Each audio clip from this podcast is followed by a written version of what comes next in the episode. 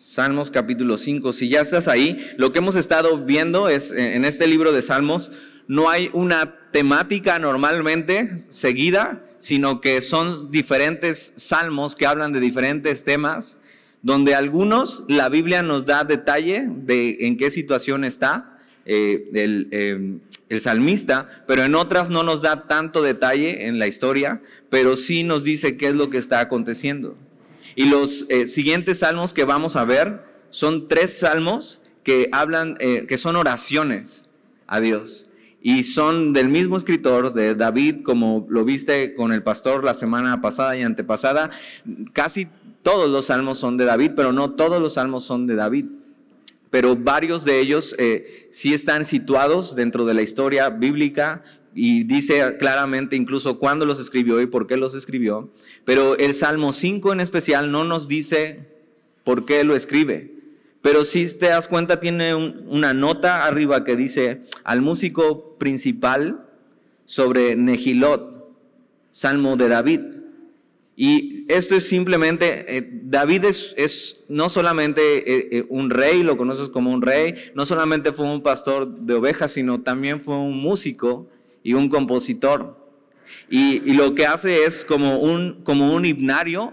Acuérdate, en este tiempo pues no hay, no hay eh, lenguaje musical, ¿no? Si sabes algo de eso, tú sabes que tiene un lenguaje, tiene una escritura, pero en este tiempo no hay eso todavía, pero sí deja una nota importante que dice sobre Nehilot, que como, como arreglista y como músico, él está anotando esto, pero aparte está dando una instrucción al músico cuando quieren tocar esto, esto lo que quiere decir sobre Nehilot quiere decir acompañado con flautas.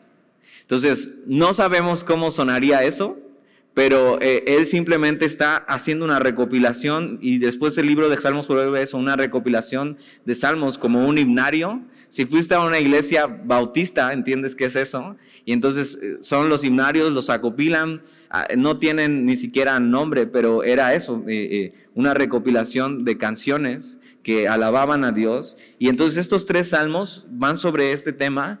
Y mira lo que dice Salmo capítulo 5, versículo 1. Dice, escucha, oh Jehová, mis palabras, considera mi gemir.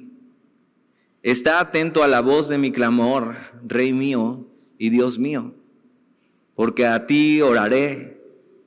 Oh Jehová, de mañana oirás mi voz, de mañana me presentaré delante de ti y esperaré. Y lo que hace eh, David en estos salmos es eso, está derramando su corazón delante de Dios, usando los dones que Dios le ha dado. Y vamos a ver que la oración de David se va a volver en una expresión de confianza en Dios, pidiendo dirección de Dios, esperando su guía, esperando que Dios sobre bien para con él. Una de las cosas que vamos a ver es que David empieza hablando de esto y empieza diciendo, escucha, oh Jehová, mis palabras, considera mi gemir, está atento a la voz de mi clamor, Rey mío, Dios mío, porque David está en angustia. Y si has leído eh, primera y segunda de Samuel, tú te das cuenta que la vida de David fue más angustia que estar arriba en el trono. Y, y aún cuando llega al trono y hay años gloriosos en su vida, después vemos eh, eh, decadencia en su vida, problemas de su corazón, donde hay pecado, problemas con sus hijos, problemas de guerras, de envidias, y, y simplemente vemos que David vivió una vida así, llena, llena de angustia. Pero vamos a ver que David tenía algo. Y por eso la Biblia lo, llama así, eh, eh, el hombre conforme al corazón de Dios. Y David tenía algo que era eso, eh, era un hombre que sabía responder bien a Dios. No era un hombre perfecto, pero era un hombre que sabía responder a Dios, era un hombre que sabía eso, derramar su corazón en, en oración. Y una de las cosas que dice en el versículo 3 dice, oh Jehová, de mañana oirás mi voz de mañana me presentaré delante de ti y esperaré. Y, algo que vemos en una constante en la vida de David es que, aunque estuvo llena de aflicción, podemos ver que eso, que la relación con Dios tenía prioridad en la vida de David y la oración debería ser nuestra primera acción cuando hay una situación. La oración debería ser eso, nuestra primera acción antes de buscar por otro lado, antes de considerar ciertas cosas, nuestra primera acción ante una situación y sobre todo en esta situación que trata de angustia debería ser oración. Y tienes eh, versículos como Filipenses 4, 6 y 7, que si estuviste en Navegantes te lo debes de saber muy bien. Y dice esto, por nada estéis afanosos. ¿no? Y ahí podrías poner cualquier cosa, angustia, eh, eh, preocupación, si no sean conocidas vuestras peticiones delante de Dios, con toda oración y ruego con acción de gracia. Y el versículo 7 es la respuesta a eso, a orar, cuando antes de preocuparte, antes de estar angustiado, y la paz de Dios que sobrepasa ¿qué? todo entendimiento, guardará vuestros corazones y vuestros pensamientos en Cristo Jesús. Y, y algo que vemos en la vida de David es eso, que eh, para él orar y llevar sus cargas a Dios tiene que ser lo primero que hace en su vida. Y por eso escribe esto, oh Jehová, de mañana oirás mi voz, de mañana me presentaré delante de ti y esperaré. No se nos dice qué situación estaba pasando en su vida, ni nos sitúa en la historia de David, pero sí se nos dice que está sufriendo angustia. Y, y está diciendo, Señor, o sea, sí, estoy, mi preocupación es real, el peligro es real, pero tienes que saber que la eficacia de la oración también es real. Si tan solo eso, cuando viene la aflicción, cuando viene la angustia, lo primero que hiciéramos sería orar a Dios y llevar nuestras cargas delante de Él y decir así, Señor, de mañana oirás mi voz y de mañana me presentaré delante de ti. Eso tiene que ver con, un, con una cuestión de prioridades. De mañana, lo primero que hago al despertar y tú puedes decir, bueno, la verdad es que no soy de mañana yo, o sea, en la mañana no puedo ni ordenar bien mis pensamientos, me quedo sentado a la orilla de la cama tratando de despertar un rato, yo sí soy así. Entonces ahí estoy como, cuando iba a la secundaria media hora me la pasaba sentado en la orilla de la cama tratando de ver si estoy vivo, si estoy en un sueño. Pero no tiene tanto que ver con una cuestión de mañana, sino de prioridad. Ahora, la mañana es un gran momento para poner tu vida delante de Dios. Para la primera conversación que tengas antes de que sea con Facebook, eh, WhatsApp, eh, incluso con tu esposa, tu esposo, que puedas hacer con Dios. Una cuestión de prioridad y una cuestión de eso. Él está angustiado y lo primero que hace es eso. La primera acción en su vida es oración. Y entonces está poniendo a Dios en el primer lugar porque necesita de Él. Que el primer pensamiento que tengamos cada día sea eso, venir a Dios en oración. Cuando estamos mal, pero también cuando estamos bien. Cuando todo está bien en nuestra vida, que podamos venir a Él. Y, Él se acerca sabiendo que, que Dios le escucha.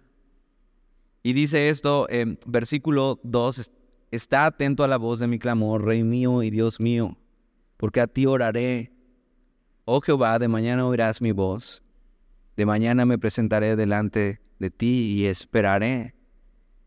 Y se acerca así sabiendo que Dios le escucha, sabiendo que esto, que ninguna situación es tan pequeña como para no llevarla a Dios, pero tampoco ninguna situación es demasiado grande como para que Dios no pueda escucharte y Dios no pueda orar.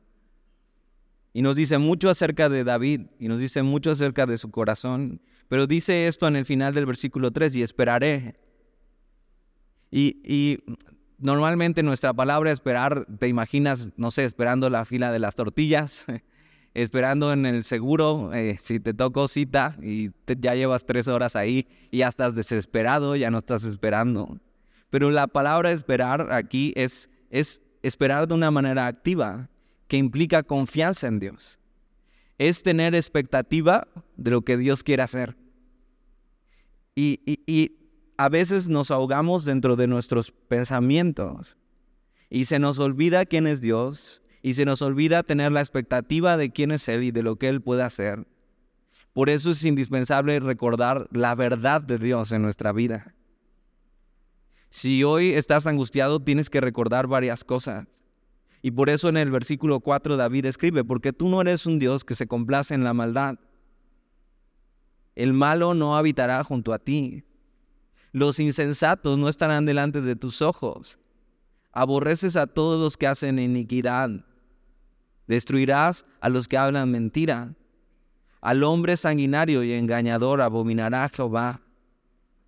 Y simplemente David empieza a pensar y a recordar las cosas que son verdad y él se sienta angustiado por los enemigos que tiene en su vida y por la situación que lo está agobiando y él tiene que recordar lo que es verdad. Ok, todas estas cosas que está pasando, tengo que recordar dónde está Dios y de qué lado Él está. Y recuerda que Dios es su protector, que Dios es su juez, que Dios es su defensor, que Dios no desamparará al justo que Dios le hará justicia. Eso es lo que está recordando David, al, escribir estas cosas, porque tú no eres un Dios que se complace en la maldad. El malo no habitará junto a ti, los insensatos no estarán delante de tus ojos. Aburres a todos los que hacen iniquidad, destruirás a los que hablan mentira, al hombre sanguinario. Esta palabra sanguinario no solamente es quien derrama sangre, sino es la persona más malvada, con un corazón perverso. Y David tiene que volver su expectativa a Dios. Y tiene que pensar en quién es Él. ¿Cuándo fue la última vez que oraste realmente esperando en Dios? Realmente teniendo expectativa de lo que Él puede hacer. Porque muchas veces oramos a Dios, pero ya tenemos nuestro plan en marcha. Y es como Dios bendice lo que voy a hacer, pero no no esperamos, o sea, no tenemos expectativa de lo que Él pueda hacer. Nos hace falta tener más expectativa de Dios y menos de nosotros. A veces tenemos demasiada expectativa de nosotros mismos. Y en quien deberíamos esperar es en Dios, en quien deberíamos confiar es en Dios. Y él recuerda lo que es verdad, recuerda que Dios está de su lado y no del lado de sus angustiadores, por lo tanto puede tener confianza en él. Y David está meditando y está orando y está pensando lo que está diciendo. Y está como así, angustiado y, y, en una situación difícil y lo primero que hace y lo primero que quiere hacer en su vida es entrar delante de Dios y poner su situación Ve, con tal, con tal naturalidad describe esto, como un hijo que entra a la recámara de su padre y puede hablar con él y sentarse. No es, a veces nuestras oraciones son más como, como un recado echado por debajo de la puerta, como los de Coppel, así. O a veces nuestras oraciones son como un correo del trabajo, ¿no? Y así a quien corresponda, ¿no? Y tanta formalidad, pero no hay sinceridad en nuestras palabras. Y David lo que hace es derramar su corazón delante de Dios, ver quién es Dios para él. Versículo 7 dice, más yo. Tranquilos, no pasó nada. Mas yo por la abundancia de tu misericordia entraré en tu casa. Ve cuál es la conexión o cuál es el puente donde Él se puede acercar a Dios. Por las misericordias, por tu misericordia, por la abundancia de tu misericordia entraré en tu casa. David está en angustia. David se sabe eso, se sabe un pecador como tú y como yo, y sabe la única manera en que yo puedo tener este, esta relación con Dios es en base a su misericordia por la abundancia de tus misericordias. La misericordia es la base por la que nos acercamos a Dios, no nuestra propia justicia. No viene diciendo, Dios, yo que soy muy bueno, ¿cómo me está pasando esto? Sino viene eso, mas yo por la abundancia de tu misericordia entraré en tu casa. Adoraré hacia tu santo templo en tu temor. Y algo que amaba David es hacer esto eh, y no solamente por hacerlo y no solamente por la música, sino David amaba poder entrar delante del, en este caso no en el templo, sino en el tabernáculo y adorar a Dios. Y simplemente derramar su corazón. ¿Por qué? Por la abundancia de sus misericordias. Con, él está con un corazón angustiado, pero esperando en quién es Dios, con su expectativa puesta en Dios, con su confianza puesta en Dios. Y eso es una espera activa. El pensar y en meditar quién es Dios, el llevar nuestra carga delante de Él, cambia nuestra manera de ver la vida, cambia nuestra manera de ver nuestros problemas, nuestra angustia. Podemos esperar en Él y tener la expectativa de que Él obrará nuestro favor. Pero mientras esperamos podemos hacer algo y es lo que David hace, venir, adorarle por lo que Él es y por lo que Él hará.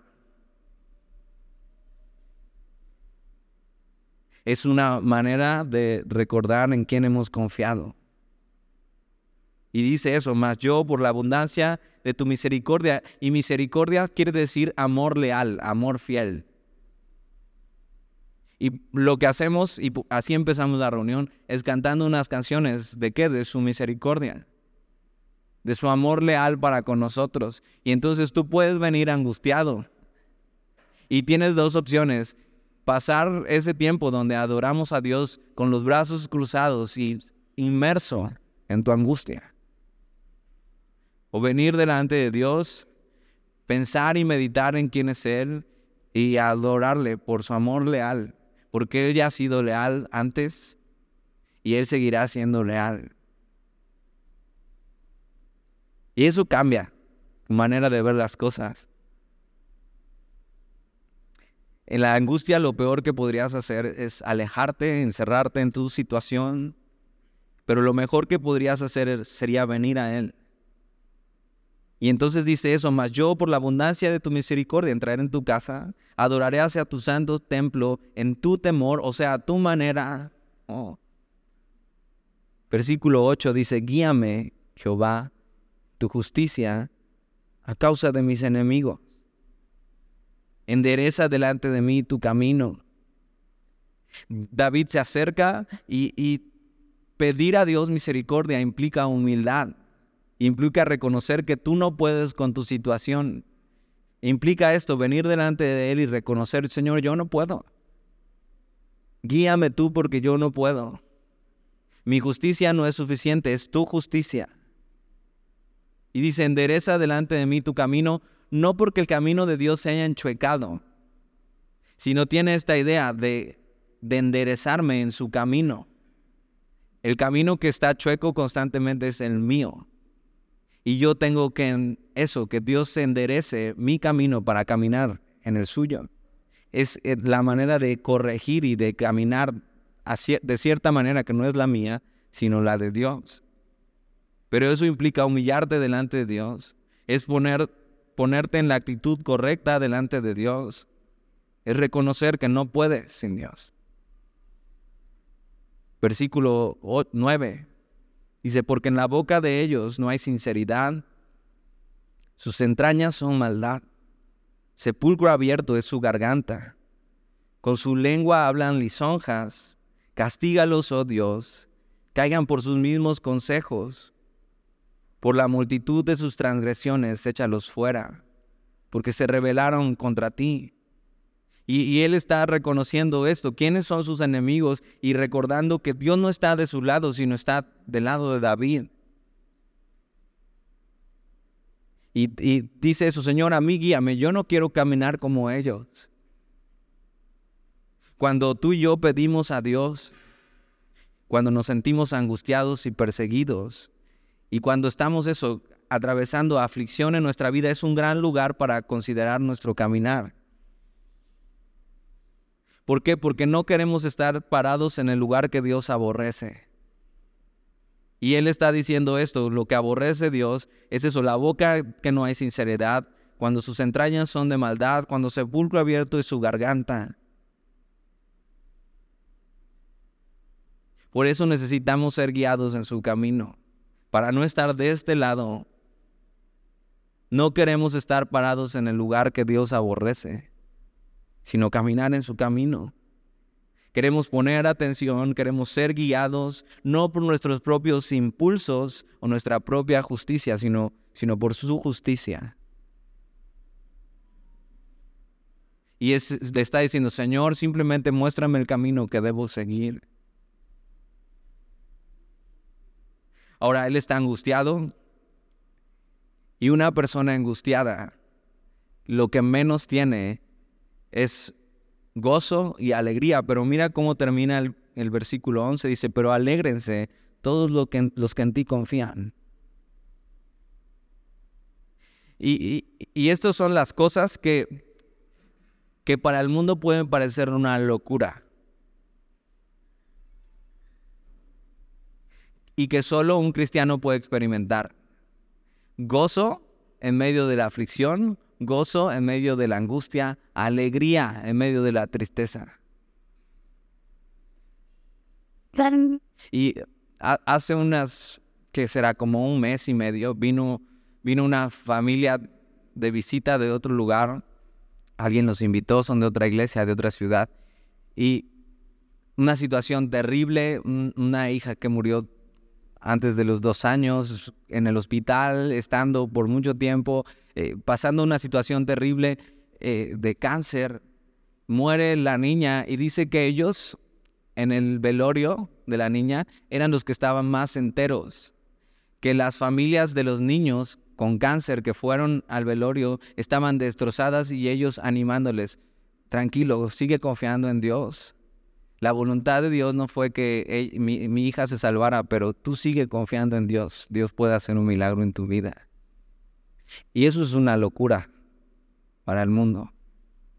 Poder tener esa entereza, poder tener ese gozo, poder tener esa paz en medio de una situación tan difícil. Gozo y paz donde no es posible.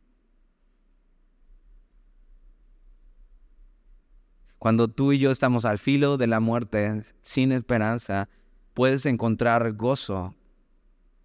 Cuando puedes venir y llevar tu situación delante de Dios, cuando empiezas a meditar quién es Él, cuando empiezas a esperar y tener expectativas de lo que Él puede hacer, cuando empiezas a confiar en Dios. Y entonces David escribe eso, pero alégrense todos los que en ti confían.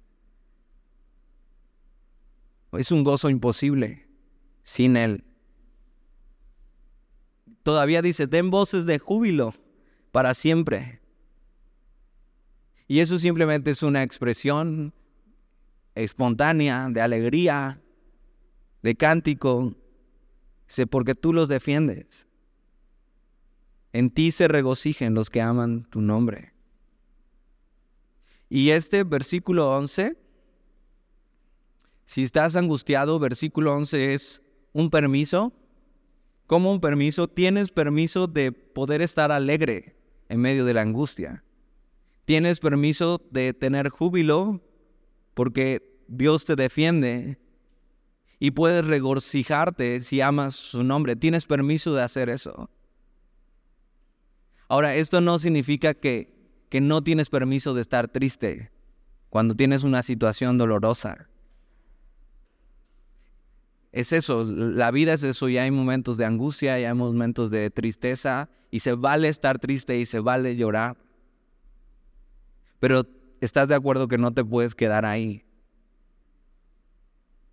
Tienes que voltear a ver a Dios, tienes, tienes que llevar tus cargas delante de Él y tienes que experimentar esta paz que sobrepasa todo entendimiento y entonces las cosas se ven mucho mejor aunque es válido llorar y es válido estar triste y es válido tener un mal momento y no déjeme llorar, está bien. No te puedes quedar ahí porque las cosas se ven distintas desde la alegría y del gozo, el gozo que solo Dios puede dar. Entonces, si hoy estás angustiado, tienes permiso de estar alegre si confías en Dios, de tener júbilo porque Él te defiende y de regocijarte porque amas su nombre. Pero no solo es un permiso, también es un precepto. O sea, puedes seguir esto, o sea, lo, puedes seguir en tu vida. No solo es un precepto, sino también es una oración. Puedes orar esto. No solo es una oración, sino también es una promesa. Si has estado angustiado y no has encontrado gozo, alegría, paz, júbilo en tu vida, esto es una promesa que si confías en Dios, que si llevas tus cargas delante de Él, que si esperas en Él, tarde o temprano empezarás a experimentar gozo en tu vida. Versículo 12. Dice, porque tú, oh Jehová, bendecirás al justo. Como un escudo lo, rodearás de tu favor y puedes contar con eso.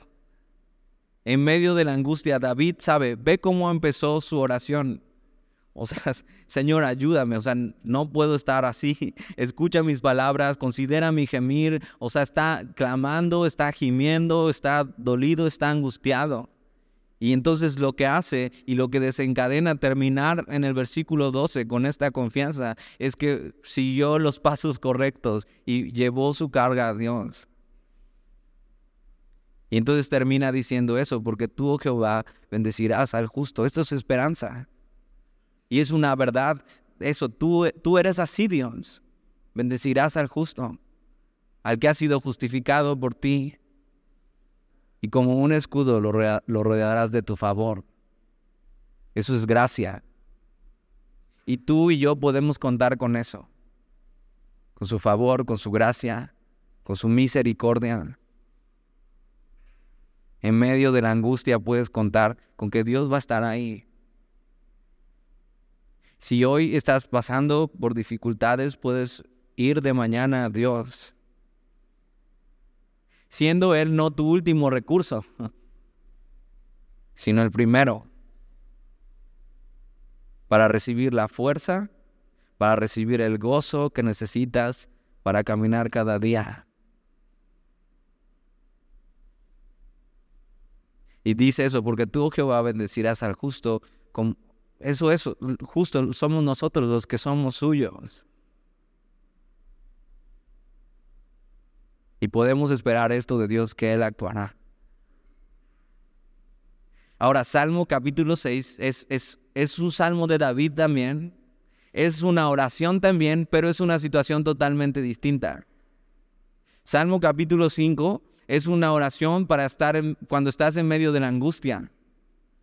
Cuando estás experimentando eso en tu vida, cuando no tienes gozo, cuando no tienes paz. Y entonces nos invita a eso, a poner en primer lugar a Dios, a llevar nuestras cargas delante de Él. Pero Salmo capítulo 6 es otra situación totalmente distinta.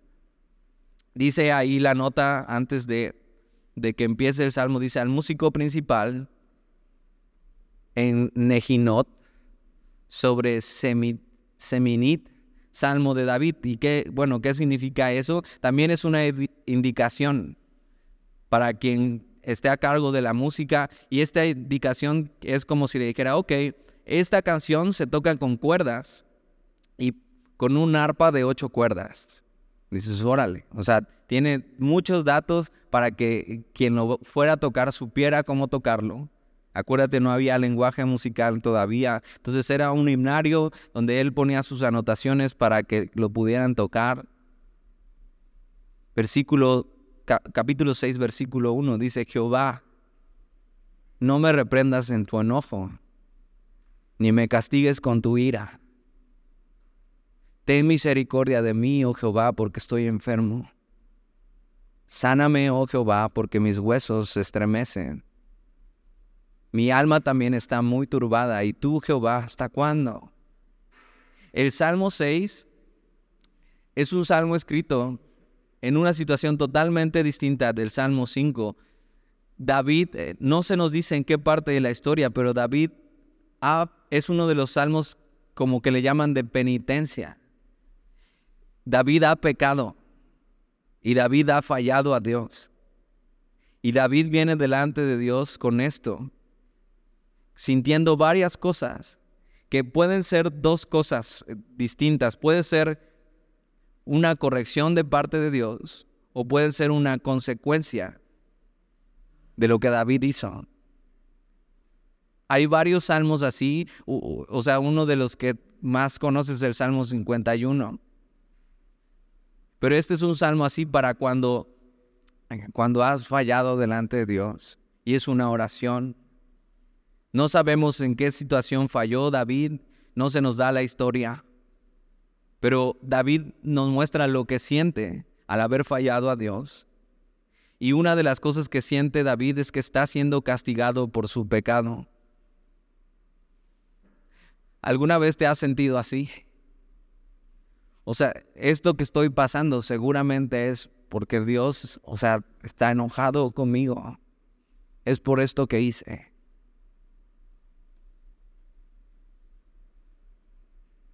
Y, y hay, sí hay veces que nos sentimos castigados por Dios, pero realmente no es eso, sino solo son las consecuencias de nuestros malos actos. Y, es pues simplemente te metiste donde no debiste haberte metido. Y ahora tienes pues eso, lo, lo que deberías tener por lo que hiciste. Pero en otras ocasiones realmente sí es Dios corrigiendo a sus hijos.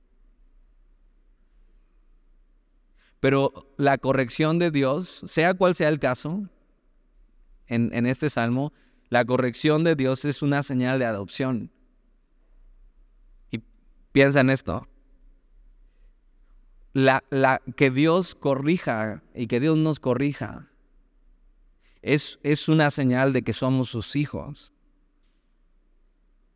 ¿Nunca te ha pasado que estás eh, con tus sobrinos chiquitos o con los hijos de algún amigo y, están haciendo un berrinche y, y, tú nada más estás ahí parado viendo, o sea, está haciendo un berrinche porque ya le compraron su helado ya le compraron pastel, ya le compraron refresco, pero ahora ya no le quieren comprar una paleta.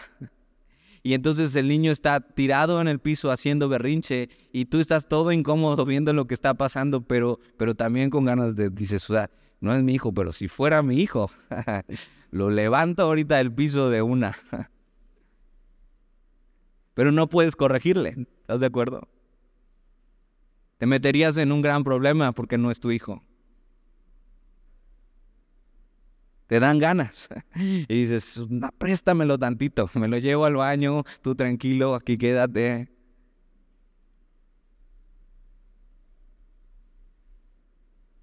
Y, es eso, no, el niño no puede entender que si come un dulce más, el azúcar le va a picar los dientes, que va a afectar su estómago, que va a afectar sus huesos a la larga, que va a hacerlo no quererse dormir y desfasarse de su sueño y estar de mal humor y poner de mal humor a todos y después ya no va a tener hambre para poder comer lo que realmente va a traer nutrientes en su vida.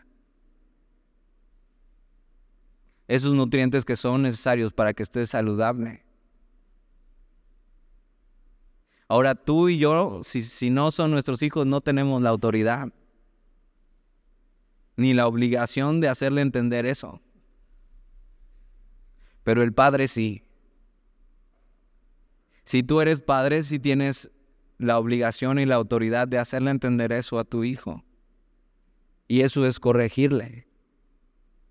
Hebreos 12:7 dice, si soportáis la disciplina, Dios os trata como a hijos. Porque ¿qué hijo es aquel a quien el padre no disciplina?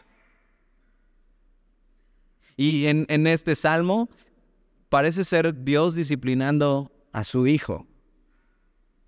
Y David va a decir algunas cosas que siente, pero que no necesariamente son verdad.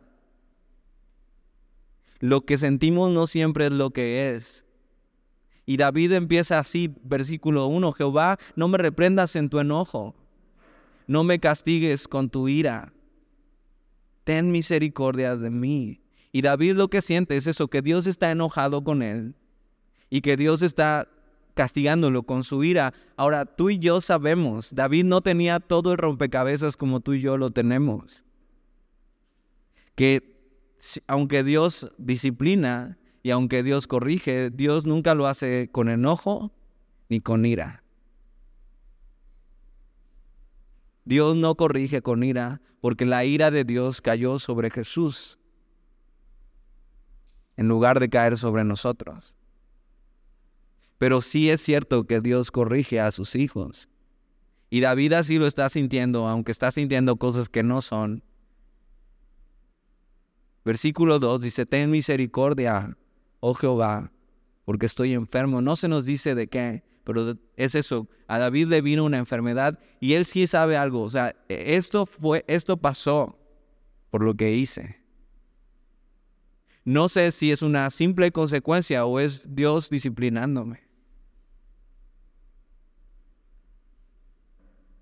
Y, y, no solamente está en el plano físico, porque dice, sáname, oh Jehová, porque mis huesos se estremecen, sino también es en, en el plano espiritual, dice, mi alma también está muy turbada.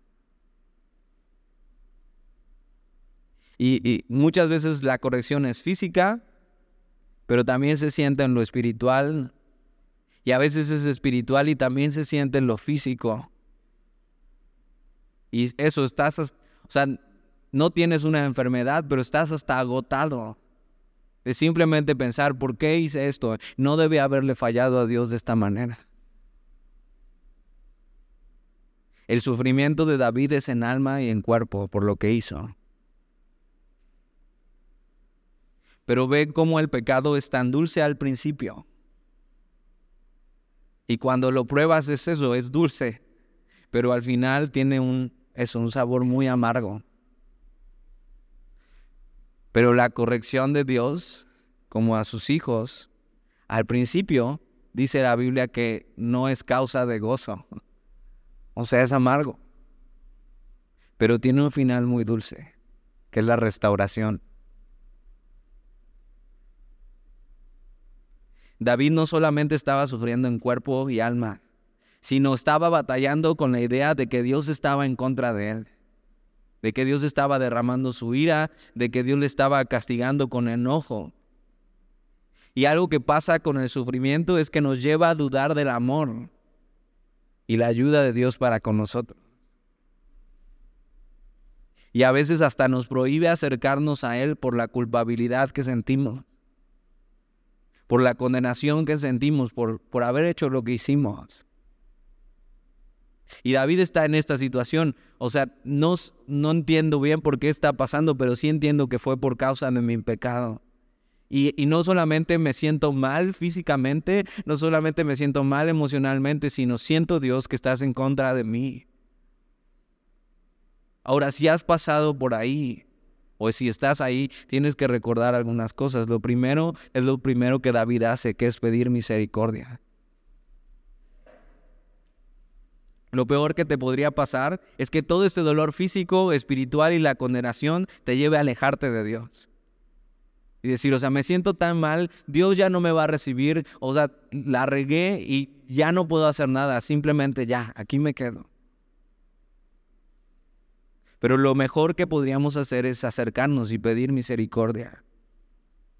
Aunque sea por nuestra culpa que estamos en esta situación. Y, lo que está experimentando David es muy duro, no solamente por lo que siente físicamente y espiritualmente, sino, sino por la condenación que siente. Porque hasta la prueba más sencilla, si la confianza en el amor de Dios se vuelve insoportable, David siente eso, como si Dios le estuviera aplastando. Y cuando sentimos eso y cuando estamos atravesando todas emociones disparadas en nuestro, en nuestro interior, debemos otra vez recordar lo que es verdad. Y David está ahí afligido por el pecado, pero también afligido por las consecuencias de este mismo. Y aún así lo que hace es, ok, yo fallé, yo erré, pero no me importa, me voy a acercar y voy a pedir misericordia. Y se humilla delante de Dios. Y dice, ten misericordia de mí en el versículo 2. Em, oh Jehová, porque estoy enfermo, sáname, oh Jehová, porque mis huesos se estremecen. Mi alma también está muy turbada. ¿Y tú, Jehová, hasta cuándo? No, es un reclamo de parte de David, es Señor, actúa. Te lo ruego, alivia mi dolor, no solo externo, sino interno. Alivia este, esta sensación de culpabilidad.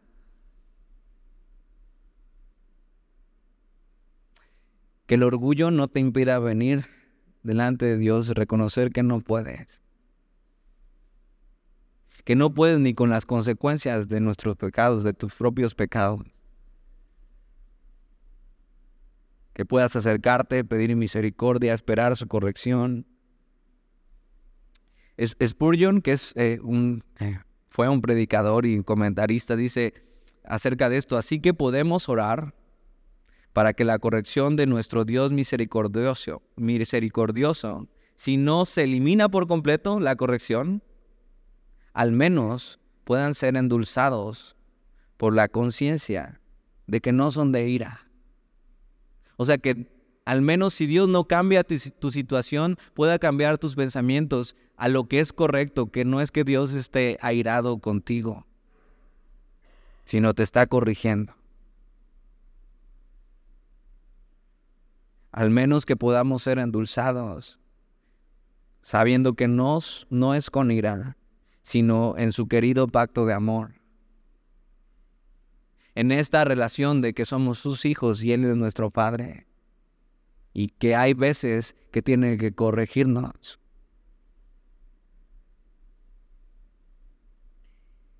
Y David por eso viene, aunque sea para que Dios alivie eso en su vida. Versículo 6 dice, me ha consumido a fuerza de gemir. Todas las noches inundo de llanto mi lecho, riego mi cama con mis lágrimas. Mis ojos están gastados de sufrir.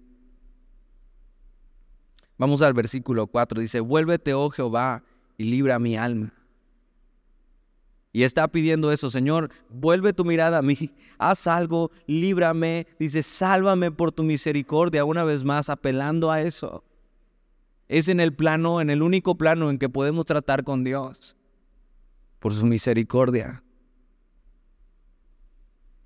Y versículo 5 no es una lección de teología acerca de la muerte sino acuérdate, David en este tiempo no tiene todos los, todas las piezas de rompecabezas, como tú y yo ya tenemos la Biblia, completa, y había ciertas ideas sobre la muerte. Y él dice, porque en la muerte no hay memoria de ti, en el Seol, ¿quién te alabará? Y él está pensando, Señor, si me muero, o sea, y voy a ese lugar que ellos conocían como el Seol, donde ya no hay nada más. Y él mm, tenía, había esta idea común. Pues ¿quién te alabará? O sea, ¿qué voy a hacer? O sea, no te sirvo de nada ya. Te sirvo mejor aquí. Si tú quieres, sálvame. Líbrame.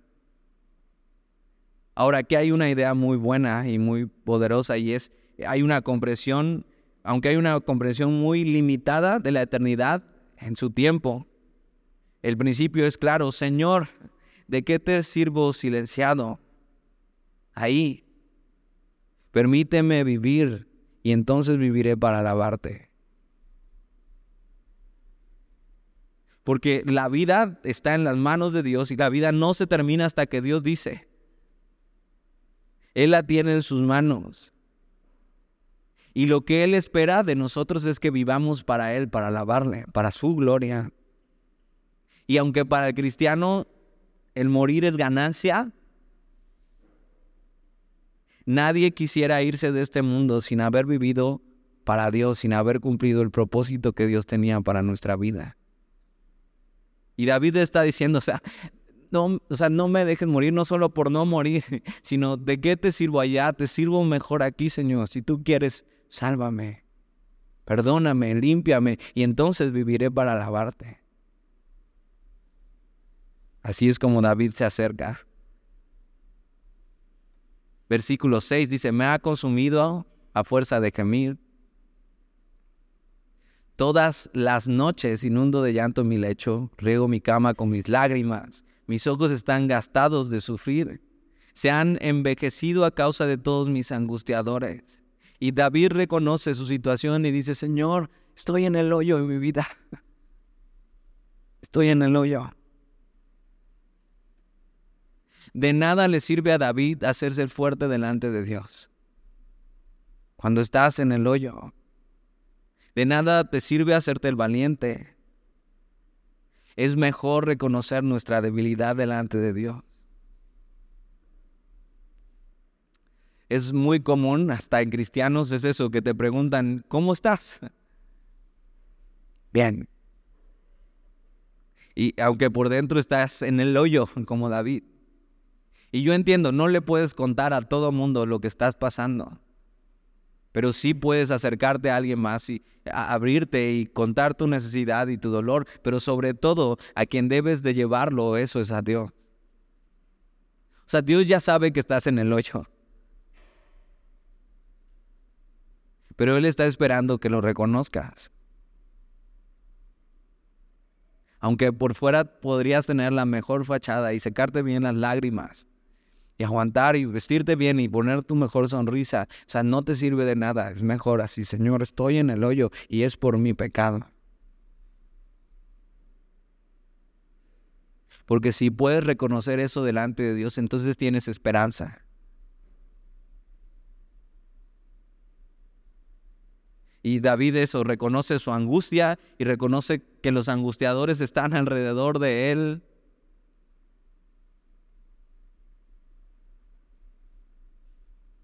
Que los angustiadores han hecho su trabajo en contra de David. Pero él sabe algo.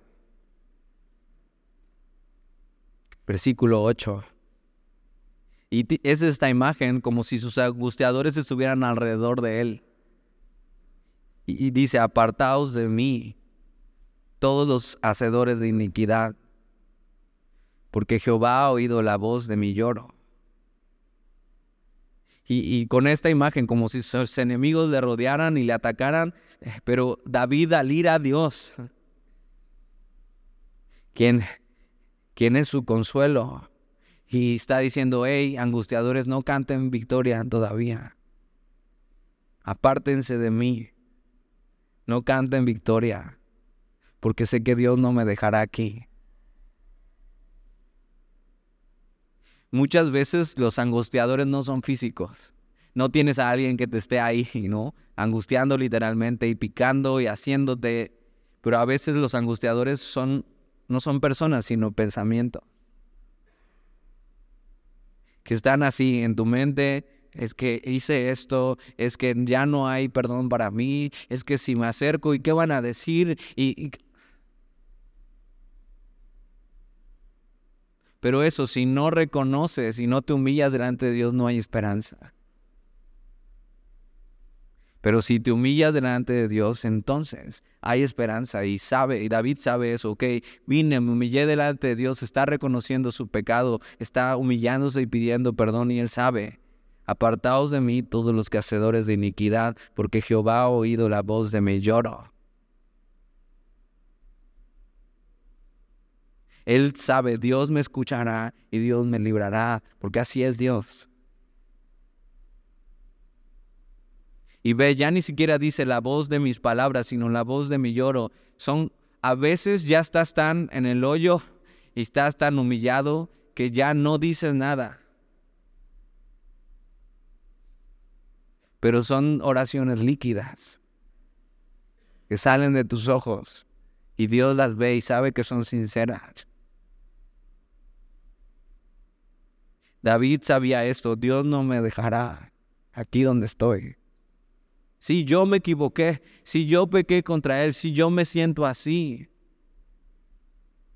pero conozco quién es Dios, no me dejará. Versículo 9, Jehová ha oído mi ruego, ha recibido Jehová mi oración. Se avergonzarán y se turbarán mucho todos mis enemigos, se volverán y serán avergonzados de repente.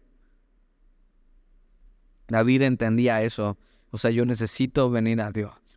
Yo necesito reconocer eso. Aunque me sienta condenado y aunque me sienta, sienta dolor externo e interno, lo mejor que puedo hacer es venir y acercarme delante de Dios.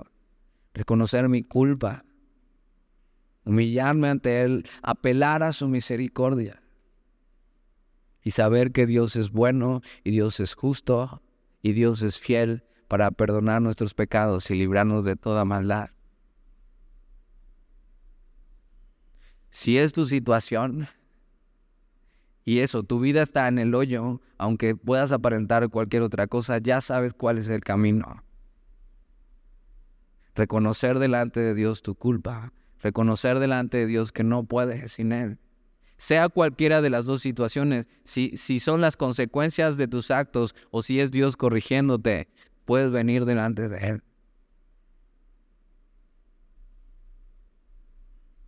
Y que sea Dios quien eso, que escuche tu voz y entonces esté libre y pueda ser restaurado.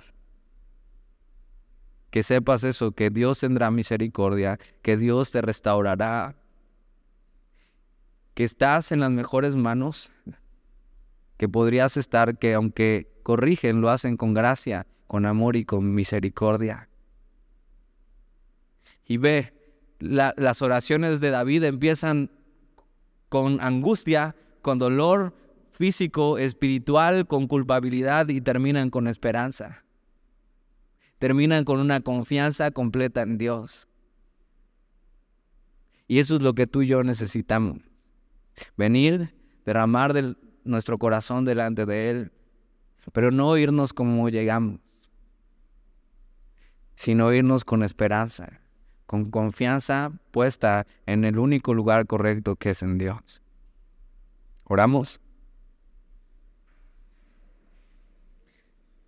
Señor, te damos gracias por tu palabra y, y por en medio de estos dos salmos, Señor, donde vemos dos situaciones distintas, pero algo que es constante y es eso, la confianza que, que tiene en ti, Señor.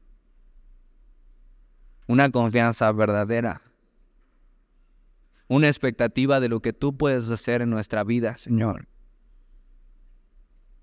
Sea cual sea nuestra situación, que aprendamos, Señor, a ir delante de ti, a orar de mañana, siendo tú eso lo primero en nuestra vida. No la última opción, sino la primera. Y entonces cuando venimos a ti y, ponemos nuestra esperanza en ti, nuestra vida puede tener gozo aún en la angustia. Y que cuando hemos fallado, no se nos olvide el camino para regresar a ti.